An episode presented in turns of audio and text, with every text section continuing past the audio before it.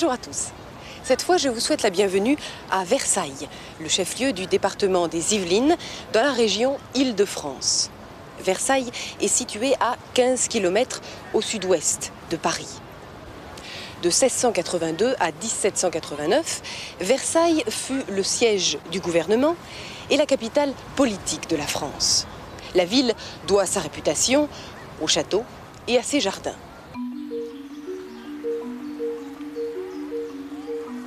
Toute la splendeur que vous voyez ici est le produit d'un désir de représentation sans limite et glorificateur d'un monarque absolu, Louis XIV, le roi Soleil.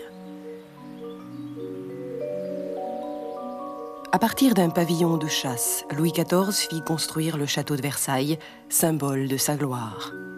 Il engagea les meilleurs architectes, peintres et décorateurs. Je veux le détail de tout, dit-il à Colbert, son ministre des Finances, qui d'abord hostile à l'entreprise, dut finalement se plier à la volonté du roi Soleil. La prodigalité n'avait pas de limite.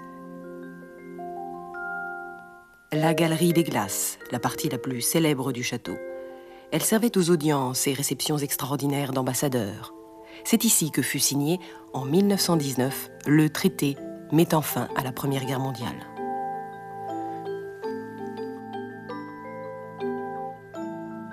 La chambre du roi où se déroulaient chaque matin et chaque soir les cérémonies du lever et du coucher.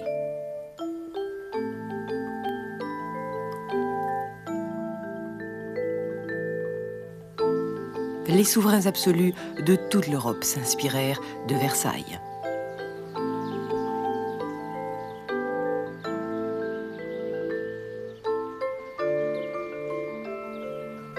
En 1789, la monarchie dut quitter Versailles, mais le château survécut à la Révolution.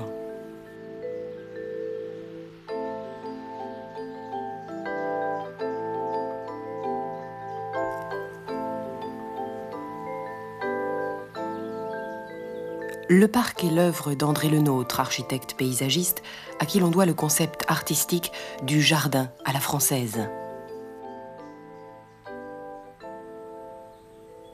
Depuis l'installation de Louis XIV jusqu'à nos jours, le château de Versailles a été le cadre d'événements historiques qui ont marqué la France. On évoque encore souvent le traité de Versailles, contrat qui installa la paix en Europe en 1919. Après quelques impressions retenues en ville, je vais avoir le plaisir de vous présenter une Versaillaise d'adoption, Chantal. Autour du château naquit une ville où il fait bon vivre aujourd'hui. Les 100 000 habitants que Versailles compte aujourd'hui ne pensent que rarement au passé. Ils exercent des métiers modernes, par exemple Chantal Laguerre. Elle est musicienne, percussionniste. Nous accompagnons cette jeune femme à travers la ville jusqu'au conservatoire où elle fait ses études. À Versailles, dit-on, les reines passèrent avec leur cire. Une seule demeura, la musique. Tous les jours de la semaine, Chantal se rend au Conservatoire national de musique et d'art dramatique qui est situé à côté du château. Pour les musiciens, la première action de la journée consiste à s'inscrire sur les différentes listes apposées à l'entrée des salles d'exercice.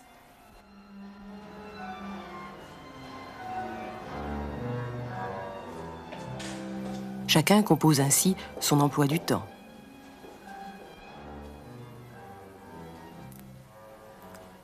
Au programme ce matin pour Chantal, l'étude 6 pour vibraphone de Perrotin.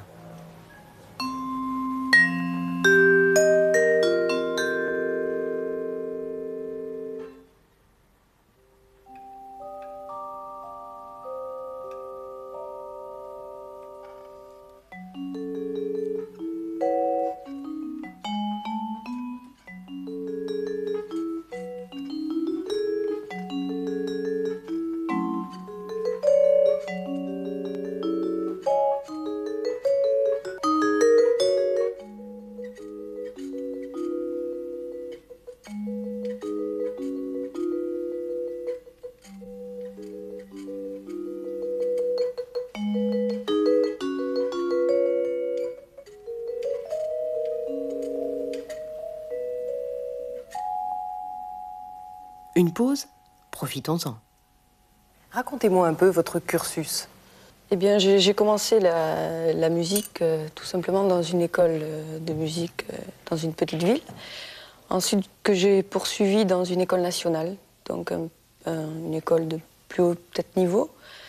Et donc, je suis arrivée ici au CNR de Versailles il y a environ 4 ans à peu près. Voilà, et puis j'ai quand même continué tout ce qui est général, toutes mes études à côté de ça.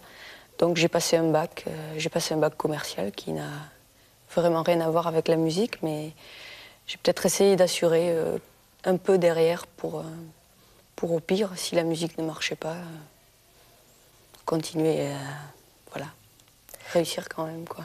Qui vous a poussé à faire des percussions? Pourquoi n'avez-vous pas choisi des instruments comme la flûte ou la clarinette qui sont plutôt féminins? Mais je pense que personne m'a poussé. J'ai bon, il faut que je dise, oui, j'ai quand même beaucoup été aidée euh, euh, par ma famille, entre autres, bon, mes parents qui m'ont soutenue, euh, ils m'ont donné la possibilité de faire ça. J'ai, commencé par, par de l'accordéon, en fait, qui n'a rien à voir avec la percussion, mais j'ai, eu l'occasion, lors d'un concert, de voir un, percussionniste qui m'a plu.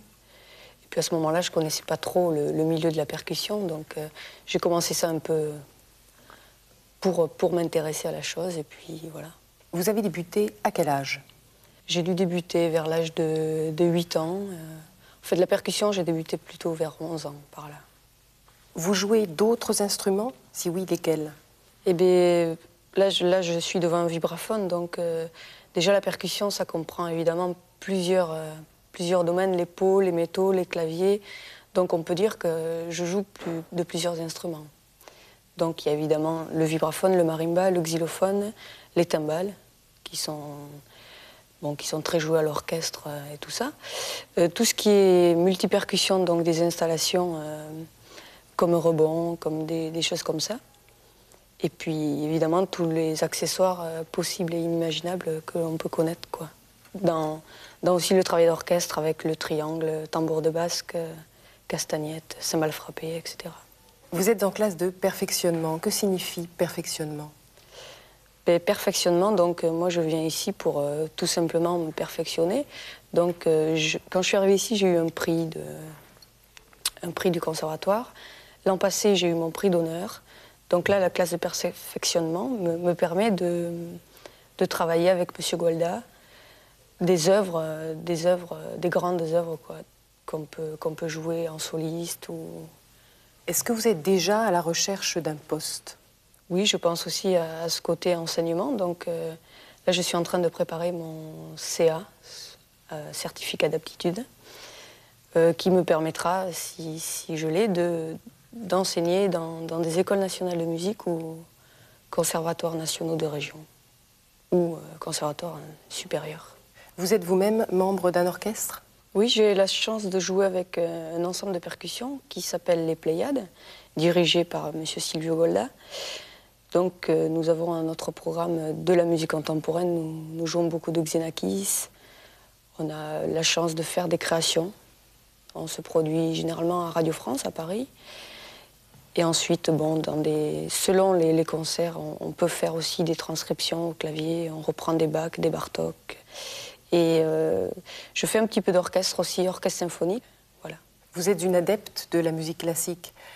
Quel est le compositeur dont vous vous sentez le plus proche? Ben, En fait, il y, a beaucoup de compositeurs qui, me plaisent. Je pense que Gershwin, euh, Gershwin, Stravinsky, toute cette époque-là, euh, je, je me sens à l'aise dans un programme comme ça. Y a-t-il un chef d'orchestre avec qui vous rêvez de jouer? Oui, je pense que de toute façon, il y, a, plein de, grands maîtres euh, qui ont été chefs de grands orchestres. Euh, je pense que Karajan a été l'un des plus grands. Et j'aurais peut-être rêvé de jouer avec lui, Chantal maîtrise divers instruments. Elle a abandonné l'accordéon depuis longtemps, mais se perfectionne dans le maniement des percussions. Les pots, les métaux, les claviers. Ces trois groupes comprennent de nombreux instruments. Parmi les pots, on pourrait citer les timbales ou encore la grosse caisse. La timbale. Pauke.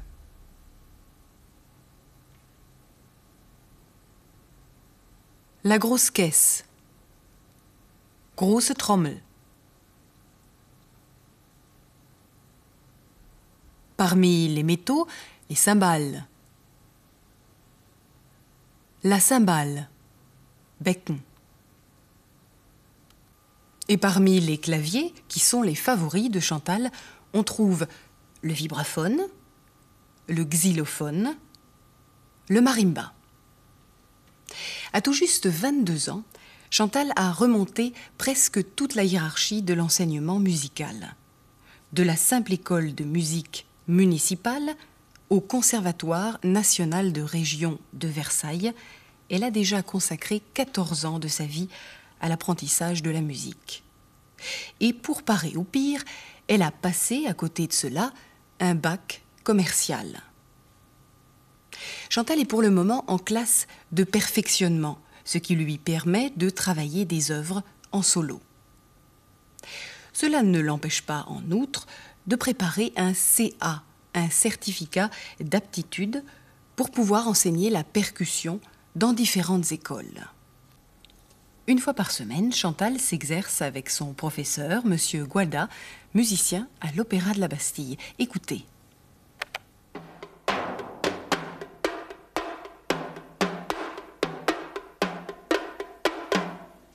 De ça et de ça.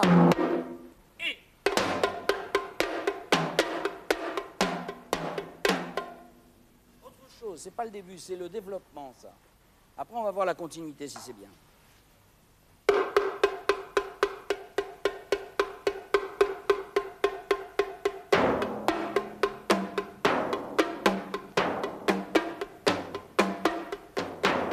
Ça, c'est bien. Alors, ça, ça sera le plus fort. Et étant donné que c'est le plus fort, maintenant, il faut trouver une couleur de début. Vois, j'ai joué ça comme ça. Ouais. Au début, je devrais la trouver plus, plus tranquille. Une introduction. Et au lieu de jouer très fort, attention quand tu as une double croche, hein, quand tu as une double croche, tu fais.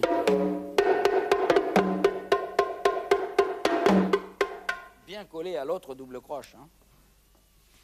Donc maintenant, essayons de trouver là. Essayons de trouver.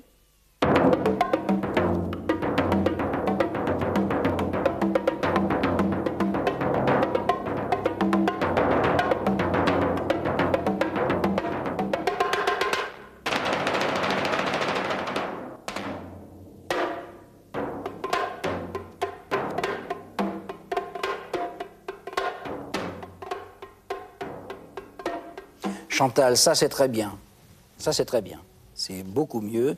N'oublie pas toujours que la courbe de la phrase soit comme cela et non pas seulement le rythme à plat. Là, on entend bien tes deux voix, c'est ce qu'a voulu Xenakis. Je trouve ça très très bien. Monsieur Walda, vous êtes donc musicien à l'Opéra de la Bastille et vous enseignez également au Conservatoire de Versailles. Comment jugez-vous l'intérêt que portent les jeunes au métier de la musique?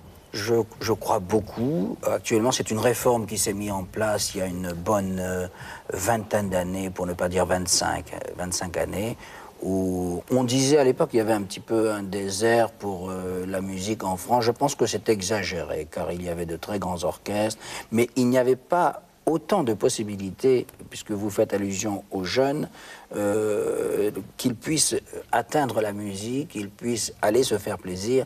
Vous voyez, nous sommes aujourd'hui euh, mercredi et on entend dans, les couloirs beaucoup de jeunes venir très petits, très petits, venir à la musique. C'est, important pour eux parce que ce conservatoire existe, mais il existait déjà. Mais certaines, euh, comment dirais-je, des disciplines, l'orgue, le clavecin, la percussion n'existaient pas. Alors, les percussionnistes sont-ils considérés comme des musiciens un peu à part? Ça, je, préfère non.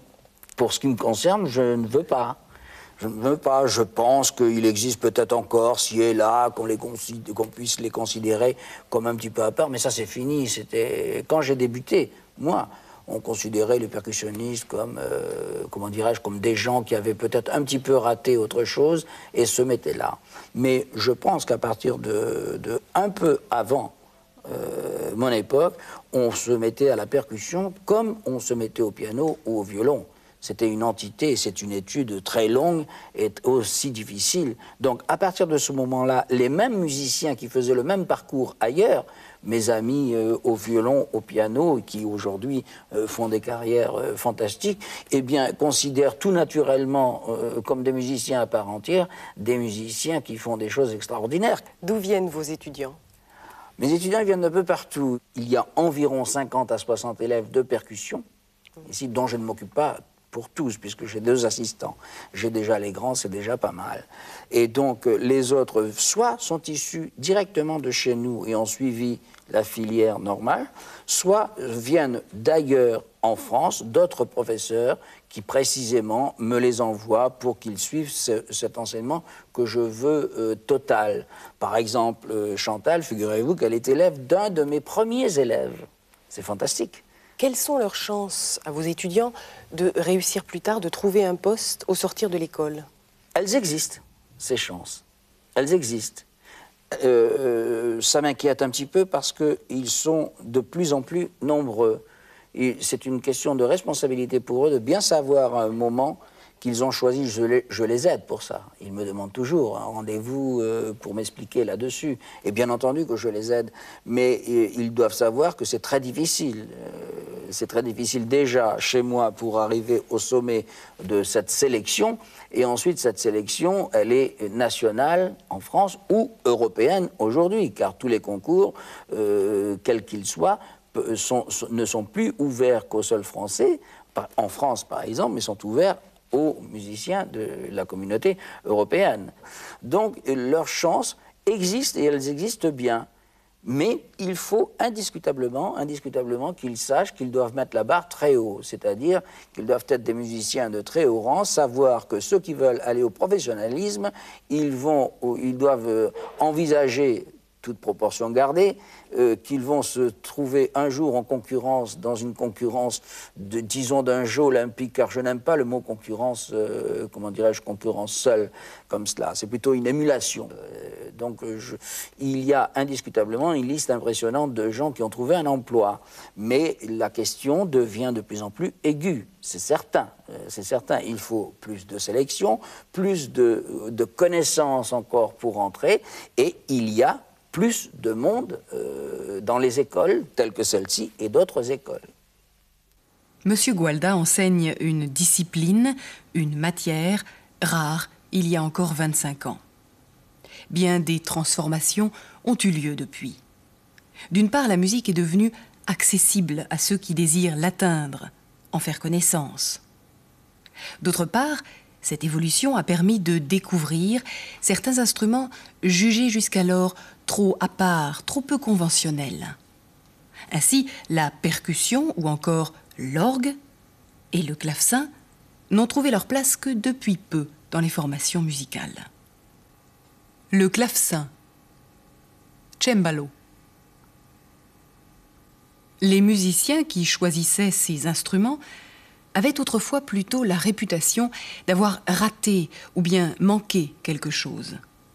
Aujourd'hui, ces différences entre les disciplines n'existent plus. M. Gualda parle même d'une entité, d'un tout que forment les divers instruments. Et l'avenir alors? Que vont devenir Chantal et ses camarades du conservatoire? D'après leurs professeurs, ils ont des chances de trouver un emploi. Mais plus qu'ailleurs, ils sont confrontés à la sélection, au conservatoire d'abord, puis sur le plan national et même européen. Le niveau étant très élevé, les musiciens savent qu'il faut placer ou mettre la barre très haut, c'est-à-dire être hautement qualifié. M. Gualda ne cache pas la concurrence qui s'installe parfois parmi les musiciens. Elle prend plutôt la forme d'une émulation d'une motivation à s'améliorer sans cesse. Vous savez déjà que Chantal prépare un certificat d'aptitude.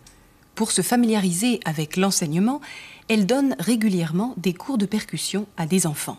Voyez donc Valentin à la batterie.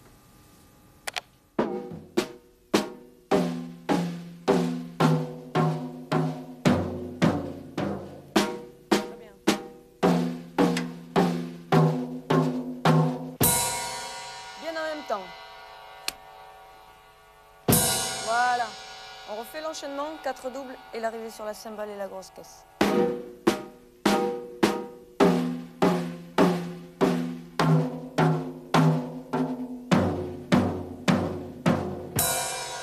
voilà. Très bien. On fait cette mesure et pour finir, on va faire l'arrivée la, sur la grosse caisse et la cymbale. 4 et 4 et ça et 2 et...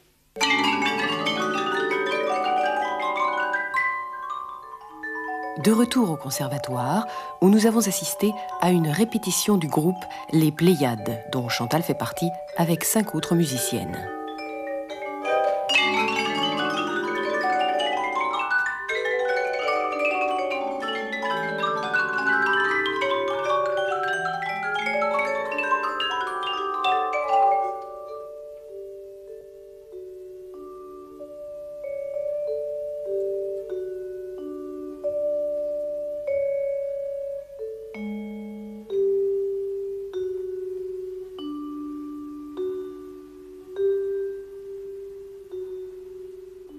Si vous voulez bien, nous allons jeter un coup d'œil rapide sur les notes. En France, la gamme est la suivante. Do, Ré, Mi, Fa, Sol, La, Si, Do. Ces notes peuvent avoir des valeurs différentes. La ronde, qui fait quatre temps. La blanche, deux temps. La noire, un temps. La croche, un demi-temps. La double croche, un quart de temps. Nous avons maintenant rendez-vous avec Chantal au café où elle a l'habitude de se rendre, tout près du conservatoire.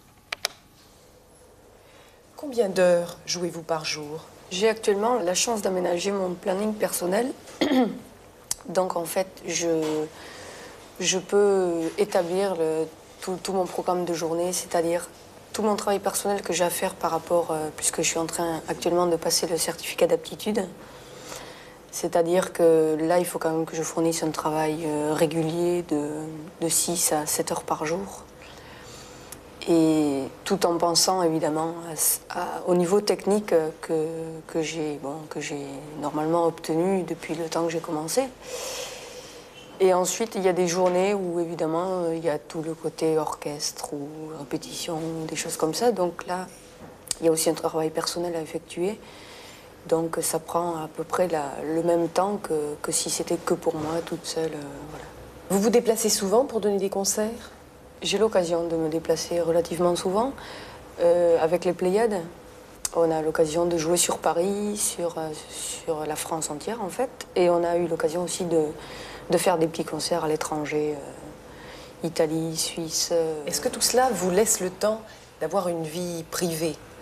Une vie privée, oui, je pense que quand même on, on peut arriver à, à se faire des petits plaisirs à côté. C'est-à-dire que bon, euh, on a, pour moi, j'ai actuellement le temps de, tout mener de front, quoi.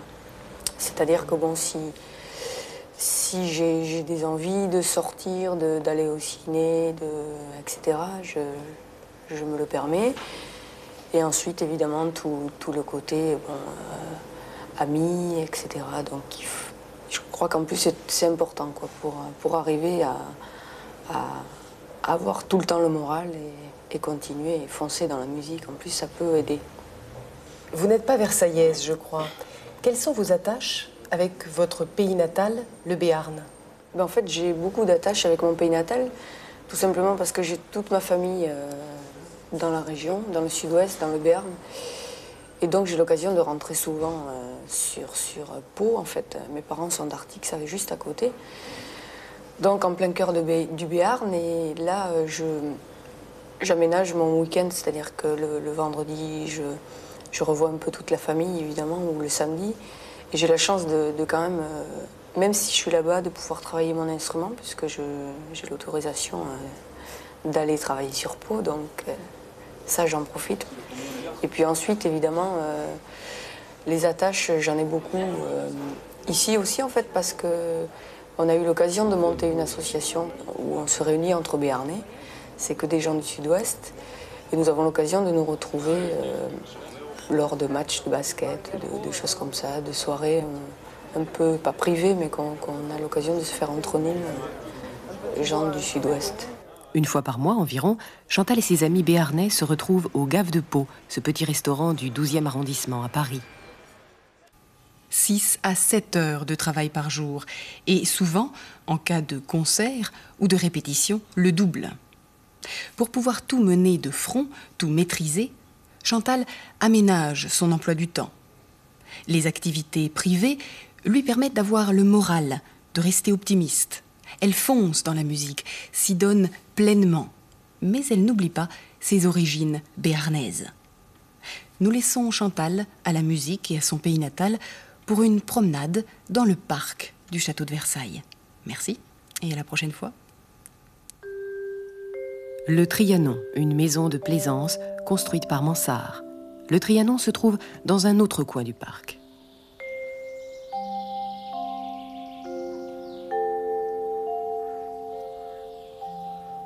Quittons Versailles et ses jardins sur quelques vers d'un poème d'Alfred de Musset, écrivain du XIXe siècle. Sur trois marches de marbre rose.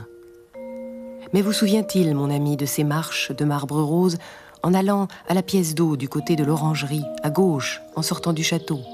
C'était par là, je le parie, que venait le roi sans pareil, le soir, au coucher du soleil.